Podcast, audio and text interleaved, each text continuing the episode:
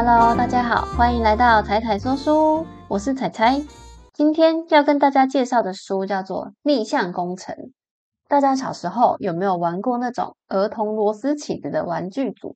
可以拿着一把小螺丝钻钻钻，组装玩具之后再拆掉玩具，或是再长大一点，直接拿起真的螺丝起子开始拆解家里的电风扇、吹风机等等各种电器，把你妈妈搞得快要揍人了。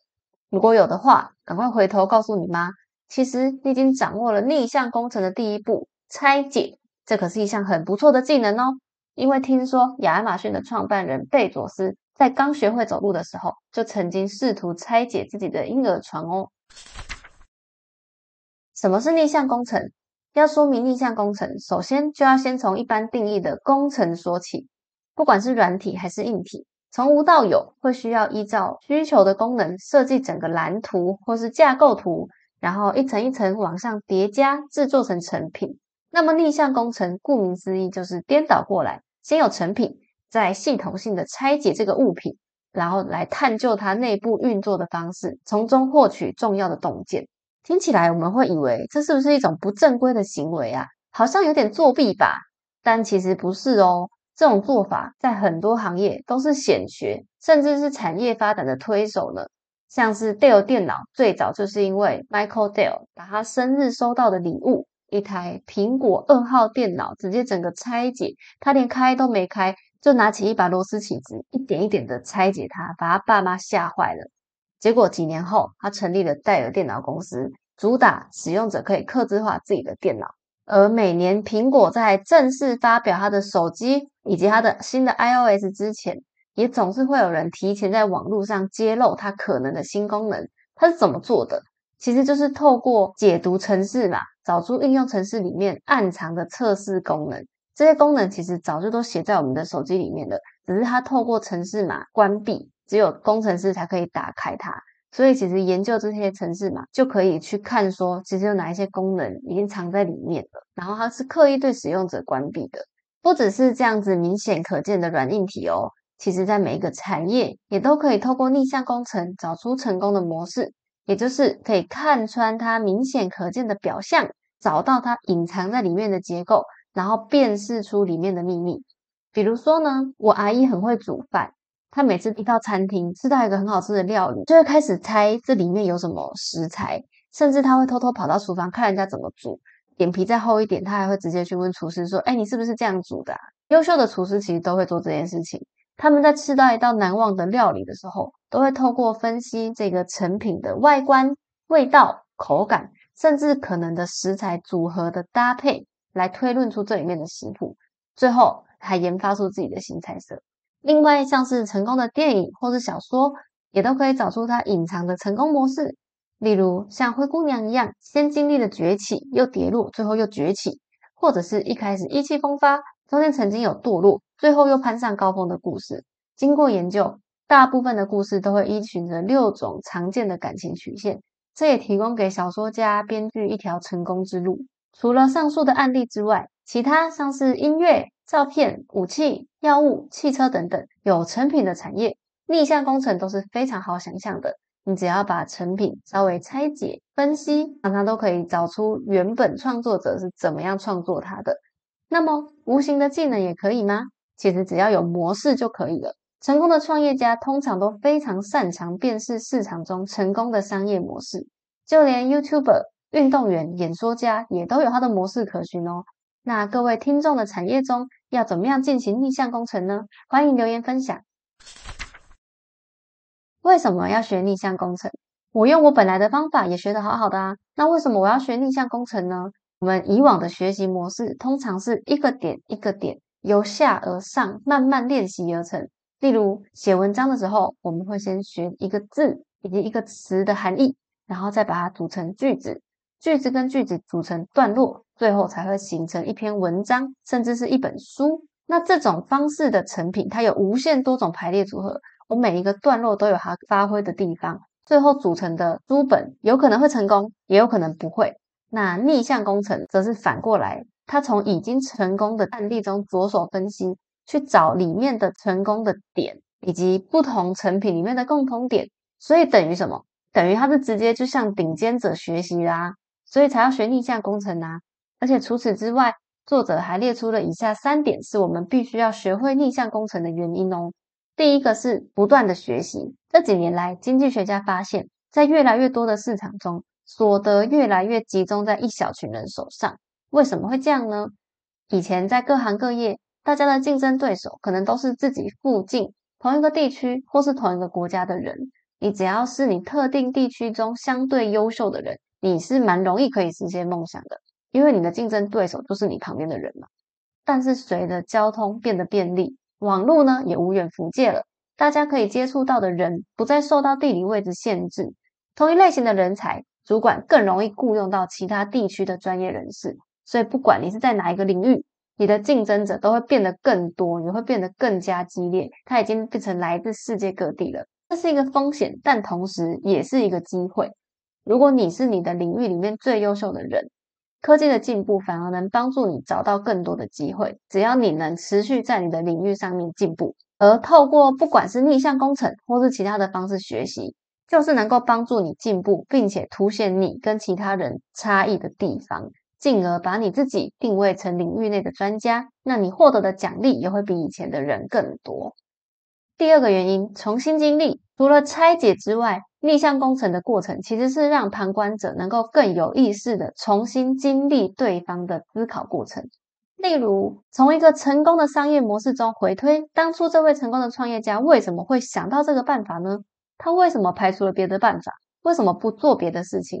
当你跟着他的思路走一遍，你也有可能会经历他的决策过程。而且还可以把他的过程跟你本来可能会做的决策一起做比较，最后你就可以看出其中的决策模式的优劣，然后加以改良。也许他某些地方比你好，但也许你某些地方比他好，你可以加以融会贯通分析，最后再应用在自己的作品上。第三个原因，激发创意。逆向工程常常有一个负面的印象，就是会让人觉得有抄袭的嫌疑。这也是为什么在创作领域。有些人会担心他人的作品会影响自己的创作方式，甚至变成抄袭仔。但其实这是把原创跟创意搞混了。原创理论上应该是一个全新的东西，它根本就不可能从其他人身上得到，所以逆向工程根本就不会影响到原创性。那么创意呢？其实逆向工程反而能够提供你新的观点，让你变得更有创意哦。创意是凭空出现的吗？不止不是，甚至还完全相反了。创意其实反而是透过各种点子互相融合而成，而不是一个人埋头苦干闭门造局。人一旦接触到新鲜的事物，就会觉得充满活力，进而涌现旺盛的创造力。而逆向工程呢，更能够带给你机会去学到新的东西，还可以帮助你用全新的方式发挥创意。也就是说，你不止更有创造力，你也更有创意了。东京大学的创意专家冈田猛跟石桥健太郎就做了一系列的实验。其中有一组实验是把一群来参加绘画工作坊的挑战者分成两组，让他们分别接受不同的指导。当然，他们不知道他们受到的指导不一样啦。然后最后再针对他们最后一天的作品来评分谁比较有创意。第一组受试者得到的指示是连续三天一件接着一件的素描各种物品，一直素描，一直素描，一直素描。然后最后一天让他画自己的作品。那另外一组对照组呢，则是除了素描之外，还要临摹一幅专业的画作，最后一天一样，再让他创作一幅自己的作品。三天后，猜猜看谁更有创意呢？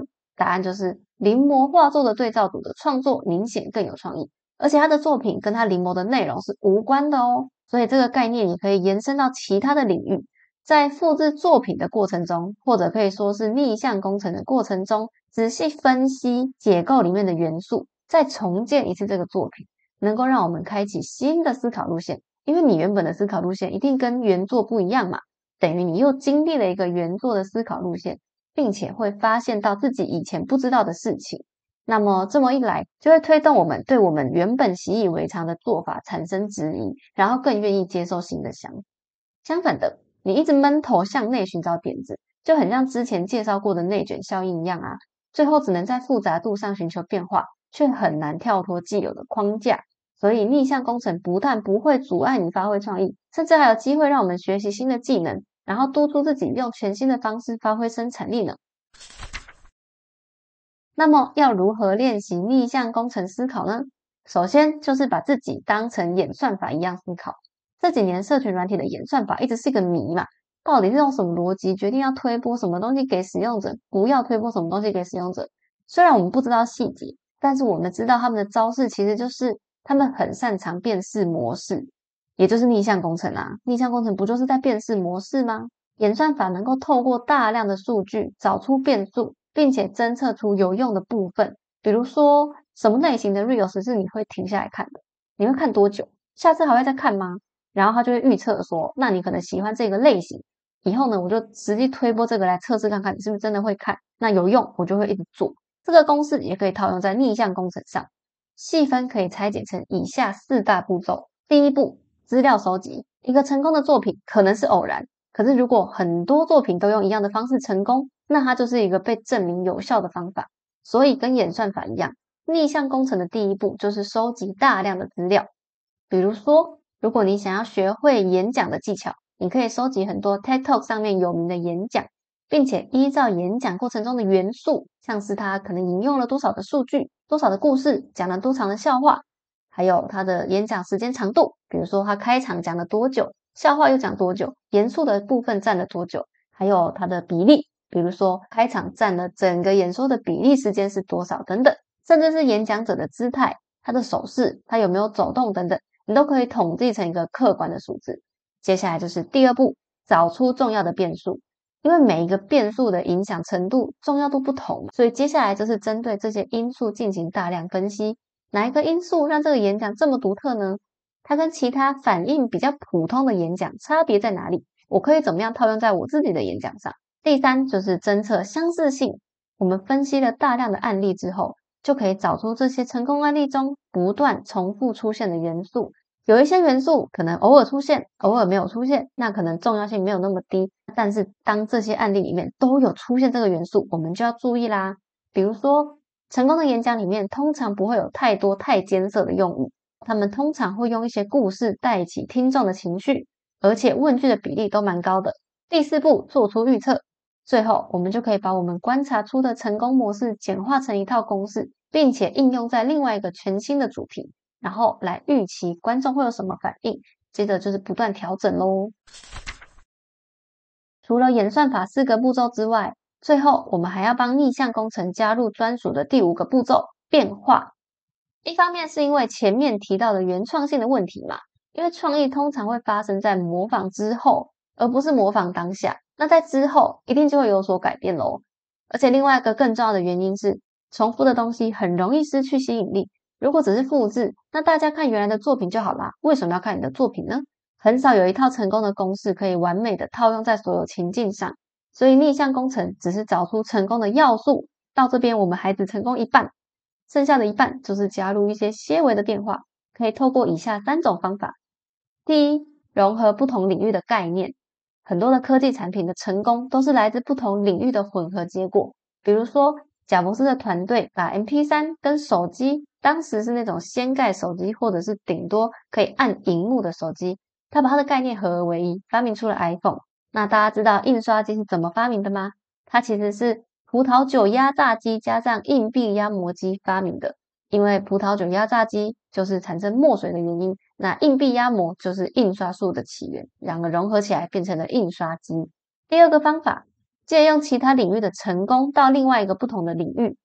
在你自己已经熟悉的领域里面，你可能很难想象出什么变化。可是呢，其他产业看似跟你无关的构想，可能其实可以用某一些方式跟你结合哦。比如说呢，当年苹果电脑的外形还没有确定的时候，贾博士并不是从现有的电脑中寻求灵感，而是跑去逛厨房家电，结果被一台塑胶外壳的食物调理机吸引了目光，最后打造出大家似乎想都没有想过的电脑外形。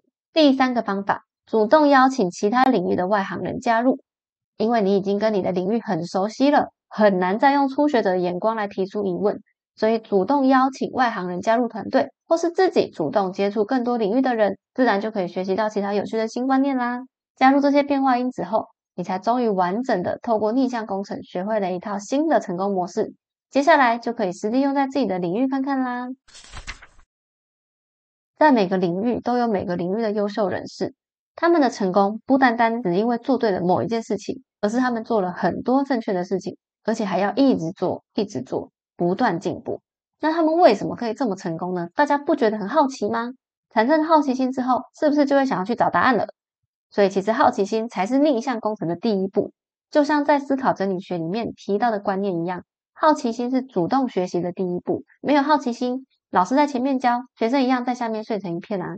所以这本书告诉大家什么是逆向工程，这是一个几乎可以应用在各个领域的重要技巧。但是在最一开始，要怎么样找到研究目标呢？我收集资料的对象是谁呢？这个部分就正是需要仰赖大家的好奇心啦。这个我就没办法教你们了，大家只能主动对自己身边的事物充满好奇，才能够自己发现题目。还好我们现在身边启发人心的观念到处都是，看每天看到的电视、音乐、出版品。杂志、部落格、podcast 什么的，每天都有各式各样的观点，都是我们以前难以想象的。假设说你是一位行销人员，平常你的手机整天都会跳出一堆广告，大部分的广告呢也都被我们无意识的忽略了。可是你今天竟然点进去了其中一个广告，这时候你会想到说，为什么我点进来了？这个广告有什么特别的地方让我点进去吗？就是透过像这样子，一直对身边的事情充满好奇。我们就可以一直帮自己创造学习的机会，不管是想要在工作上增加工作表现，还是单纯想要为自己的生活增添有趣的色彩，都是成本非常低的学习方法。就看看大家能不能把握出现在身边的机会啦！谢谢大家听到这边，喜欢的话记得帮忙分享给你的好朋友，记得帮我们五星评价。我们下次见喽，拜拜。